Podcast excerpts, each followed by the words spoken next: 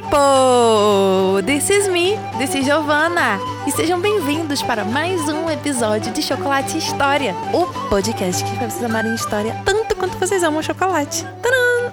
Como é que vocês estão, gente? Vocês estão bem? I'm fine, I'm fine, thank you. Gente, hoje nós estamos aqui para a segunda e última parte da comemoração do meu aniversário. Uma comemoração hiper atrasada aqui, né, no podcast, porque eu faço aniversário no dia 13 de julho, mas eu não podia deixar de fazer, mesmo que atrasada. E o primeiro episódio foi sobre a Leopoldina, que nasceu no mesmo dia que eu, no dia 13 de julho. E eu fiz aí o episódio sobre ela. Então, se você quiser participar da comemoração do meu aniversário, não deixem de escutar o episódio da Leopoldina, que tá muito legal, de verdade. E aí, gente, Hoje eu vim trazer, então, de fato, o episódio que vai finalizar as comemorações e que eu fiz o maior suspense, né, do que que era.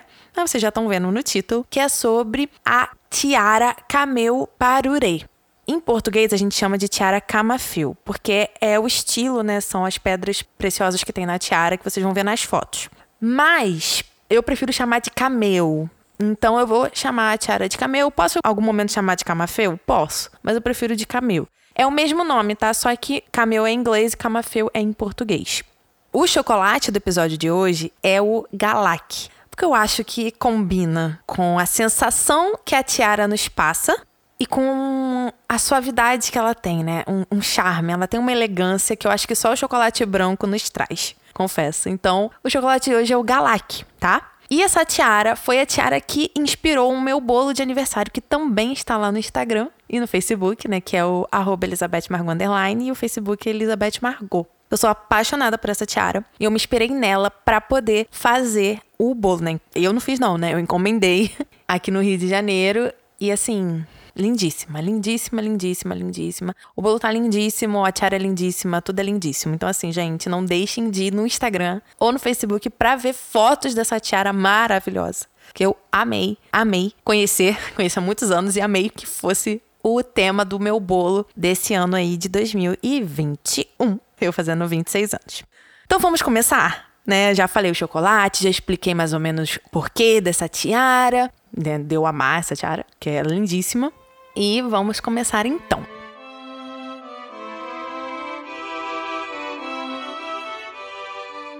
É o seguinte, gente.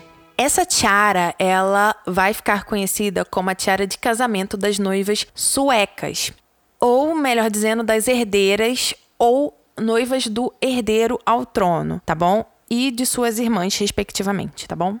E ela vai ficar conhecida como a tiara camafeu, ou como eu falei em inglês, cameu.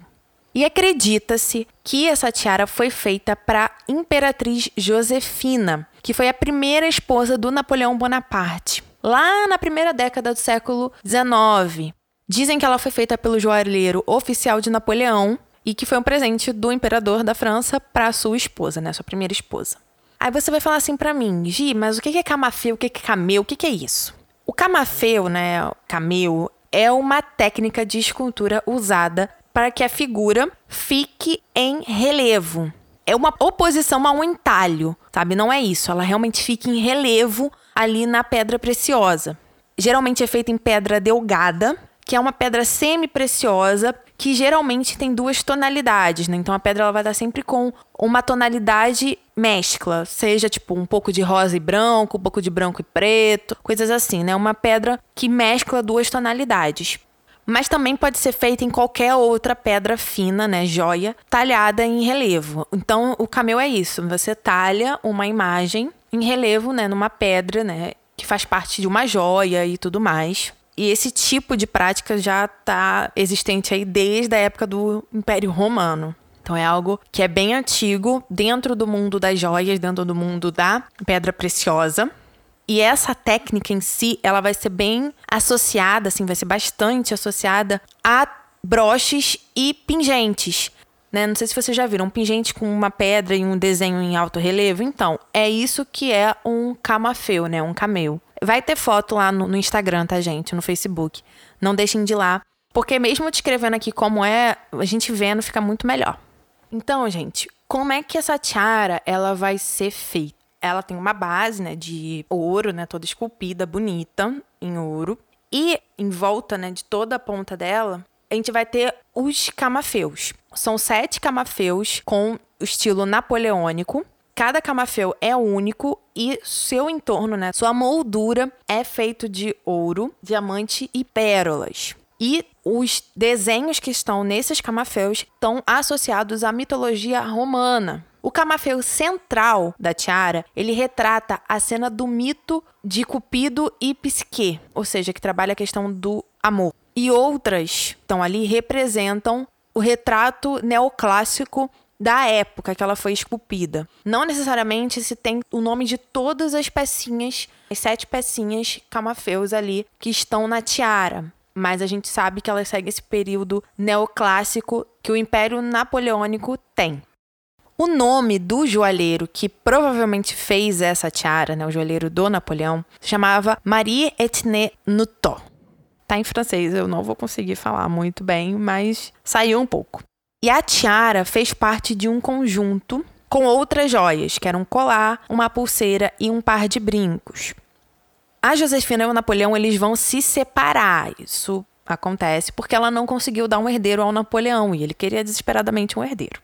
Só que nessa separação, a Josefina vai ficar com as joias e a Tiara vai ficar com ela. A gente nunca viu a Josefina, né, esposa do Napoleão, usando essa tiara, mas tudo indica que ela era a dona. E a Josefina, ela já tinha dois filhos de um casamento anterior, né? Quando ela casou com Napoleão, ela tinha dois filhos, um menino e uma menina, a qual a Josefina emprestou a tiara, né? Ela emprestou a tiara para a filha, e a filha foi rainha da Holanda. E a filha, né, chegou a usar essa tiara, mas não foi dada a ela, foi só emprestada, tá bom? Aí, Hortense, que era o nome da filha da Josefina, ela chega a usar a tiara em uma pintura sua, sendo então a primeira representação conhecida da tiara Camafeu. Então, a Josefina vai morrer e os bens da Josefina vão ser divididos entre seus dois filhos. A gente não sabe exatamente como a tiara foi dividida, né? Tipo, se foi escolha de um, se o outro que não quis, enfim. Porém, a tiara ela vai aparecer em posse do filho da Josefina, o Eudine, que era casado com a princesa Augusta da Baviera. O Eudine ele vai se tornar duque de Leutenberg. E a sua filha mais velha, chamada Josefine também, mas aí eu vou, vou chamar ela mais como chamam na Europa, né? De Josefine. Para só não confundir, porque é Josefina, Josefine. Então, a Josefine, filha do Eudine, neta da Josefina, entendeu? Tem justamente o nome por causa da avó. Se casa com o príncipe herdeiro Oscar da Suécia e Noruega. E é muito provável que o Eudine, né, que o pai dela, tenha lhe emprestado as joias da avó e a tiara Camafeu foi junto. E o que, que acontece? Em 1844, o rei Carl XIV morre e seu filho vai subir ao trono como Oscar I da Suécia e Noruega.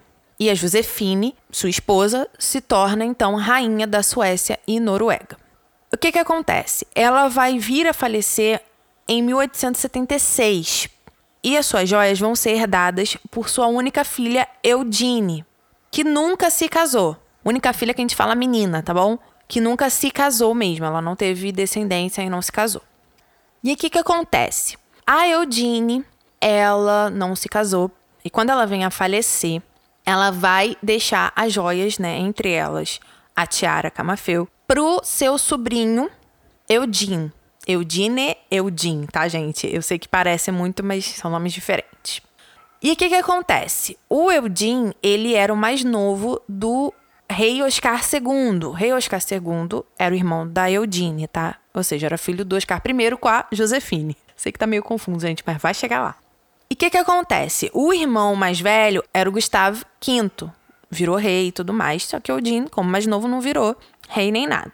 E aí, o Eudine, ele não se casa, mas então ele pega principalmente a tiara Camafeu e empresta para várias noivas reais, tá? Então ele vai ao longo da vida dele, emprestar sempre a tiara para noivas, enfim, para outras pessoas dentro ali da família real da Suécia e Noruega. E o que, que acontece? Uma das que ele emprestou, que é importante aqui para nossa narrativa, foi a Margareta. A Margareta ela vai vir a ser rainha, né, da Suécia, porque ela vai ser casada com o Gustav VI, que também virou rei, né, era filho do Gustav V, sobrinho então do Eudin. E aí ela chegou a usar emprestada. Mas por fim, o Eudin vai dar a tiara para Silvia. Quem é Silvia? Ela é a esposa do príncipe Gustav Adolfo. Ela vai virar a dona e vai usar, né, óbvio mas vai emprestar também para Ingrid da Dinamarca. A Ingrid da Dinamarca era sua cunhada e que vai usar então a tiara Camafeu emprestada então da Silvia. E o que, que acontece? O príncipe Gustavo Adolfo ele nunca virou rei, mas ele chegou a ter filhos com a Silvia. Eles tiveram cinco filhos, quatro meninas e um menino. O menino era o mais novo, era bebê, quando ele veio a falecer e tudo mais.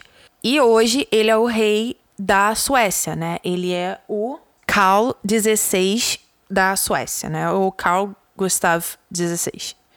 É quase a mesma coisa, mas tudo bem. Ele é o rei da Suécia agora, atualmente. E o que que acontece? A Silvia, que agora é dona dessa tiara, ela vai emprestar essa tiara para duas de suas filhas, né, para o casamento de duas de suas filhas, a Brígida e a Desirê.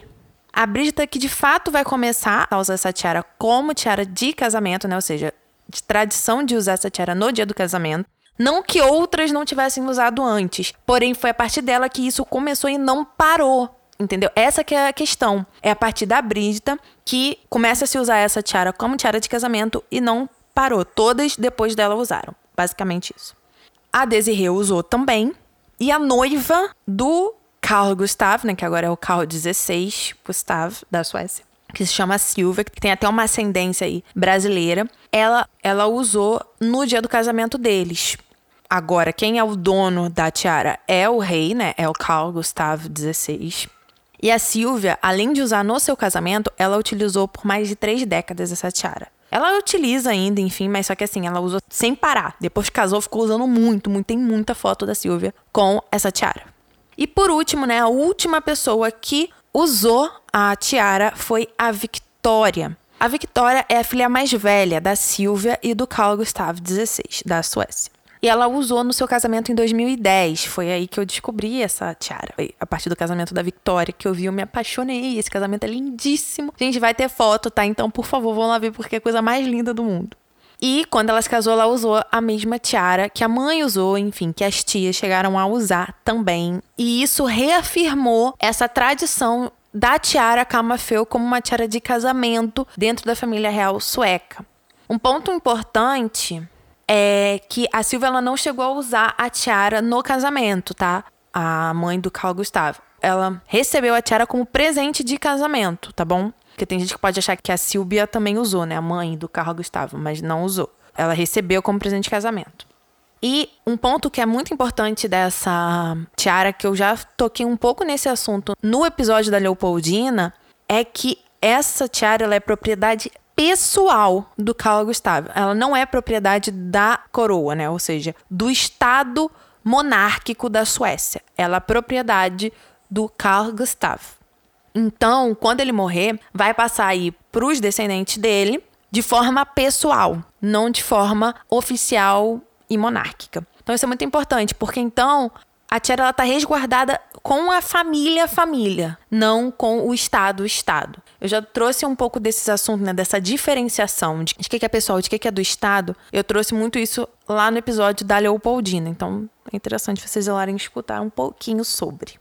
E assim, gente, a minha ideia com esse episódio, que é um episódio que vai ser pequeno, assim, que é pequeno, mas é para trazer para vocês como a Tiara andou, né? Como foi a trajetória dela até chegar onde ela está hoje, né? Até se tornar o que ela é hoje. E é muito interessante, eu acho lindíssimo. Então vocês vão achar fotos lá, vocês vão achar fotos da Tiara sozinha, foto das pessoas que usaram a Tiara, foto das pessoas que foram donas dessa Tiara. Então assim, vai ter essa trajetória em meio que árvore genealógica para vocês. Vou fazer com muito carinho e amor, vocês sabem que eu adoro fazer esse tipo de coisa.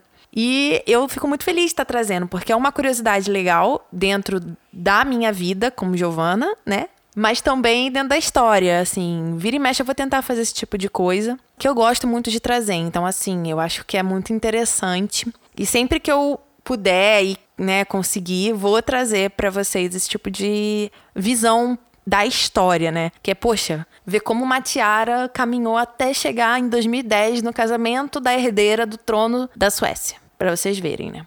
Então, isso para mim é muito, muito legal, tá bom? Então é isso, gente. Eu espero que vocês tenham gostado desse episódio de Chocolate História. Um episódio curtinho, né? Mas foi um episódio que eu diria que foi bem importante para mim. E eu espero que vocês tenham gostado. Não esqueçam que eu tô postando um novo audiodrama, que tá muito legal. Tem episódio aí do AKB 48, que é meu novo quadro. Tem episódio de conversa com Elizabeth Margot. Tá tendo episódio, né, de Chocolate História. Então, assim, a gente tá cheio de quadros novos, cheio de quadros, cheio de conteúdo. Então, não deixem de escutar e de dar o feedback de vocês, que é muito importante para mim, tá bom? Então é isso. Não esqueçam de ir no Instagram e no Facebook. O Instagram é Elizabeth Margot O Facebook é Elizabeth Margot. Fiquem com Deus, um grande beijo e tchau!